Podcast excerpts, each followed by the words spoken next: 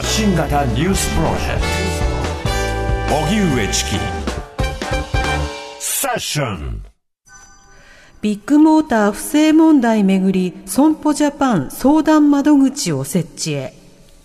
中古車販売大手のビッグモーターによる保険金不正請求問題で国土交通省は昨日泉真司新社長ら幹部への聴取を実施しました。昨日付で就任した泉新社長は終了後報道陣に対し業界全体を失墜させた重く受け止めているとし再発防止に努めると述べました。一方損保ジャパンは来月1日に契約者専用の相談窓口を設置することを決めました。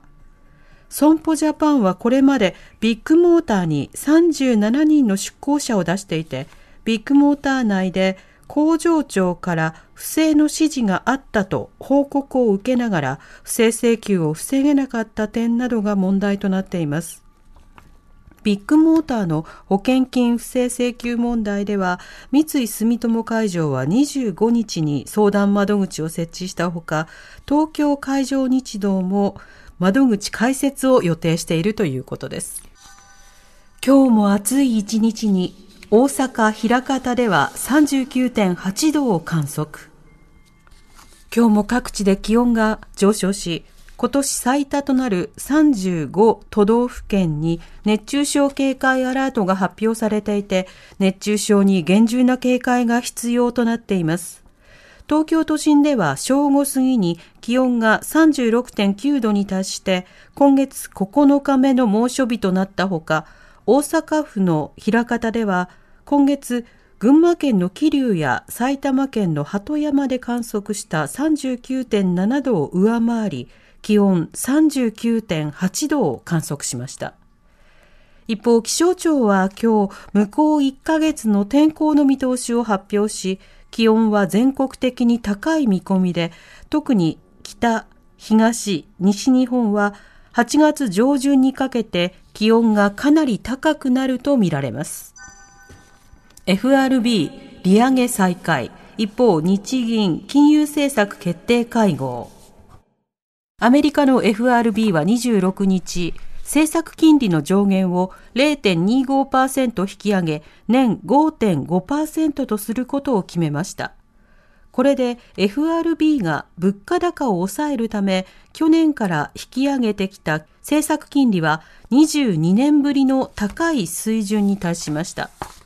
パウエル議長は先月、年内にあと2回利上げする可能性を示唆していましたが、先月の消費者物価の伸び率が3.0%と2年3ヶ月ぶりの低さになるなど、物価上昇の勢いには落ち着きも見られます。一方、日本銀行では今日から2日間、金融政策決定会合が開かれます。アメリカ FRB が利上げを重ね、インフレ率が低下しつつある中、就任から3ヶ月が経った上田総裁が修正に動くのか判断が注目されています。現在日銀は安定的、持続的な2%の物価上昇を目指し、大規模な金融緩和を継続しています。なでしこジャパン、4大会連続決勝トーナメントへ。オーストラリアとニュージーランドが共催するサッカー女子ワールドカップは26日、各地で1次リーグ第2戦の3試合が行われ、C 組の日本はコスタリカを2対0で下し、4大会連続の決勝トーナメント進出を決めました。この日は前半に直本光選手、藤野青葉選手のシュートで2点を奪い、試合の主導権を握り、後半は追加点を挙げることはできませんでしたが、堅い守りでコスタリカに得点を許さず、そのまま逃げ切りました。グループ C 組はスペインがザンビアに5対0で勝ち、1次リーグ突破を決めました。東京オリンピックをめぐる談合事件、電通は初公判で謝罪。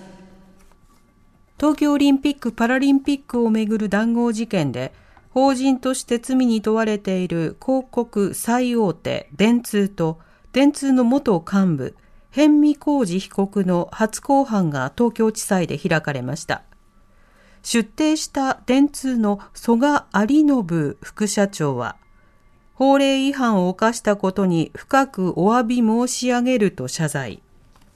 起訴内容について、テスト大会の計画立案業務の入札で談合したことは認めたものの、その後のテスト大会の実施や本大会に関する部分については認否を留保しました。一連の事件では東京地検特捜部は法人6社を起訴し、個人では4人を逮捕、起訴、3人を在宅起訴していて、法人側の裁判は今回が初めてです。マイクロソフト社、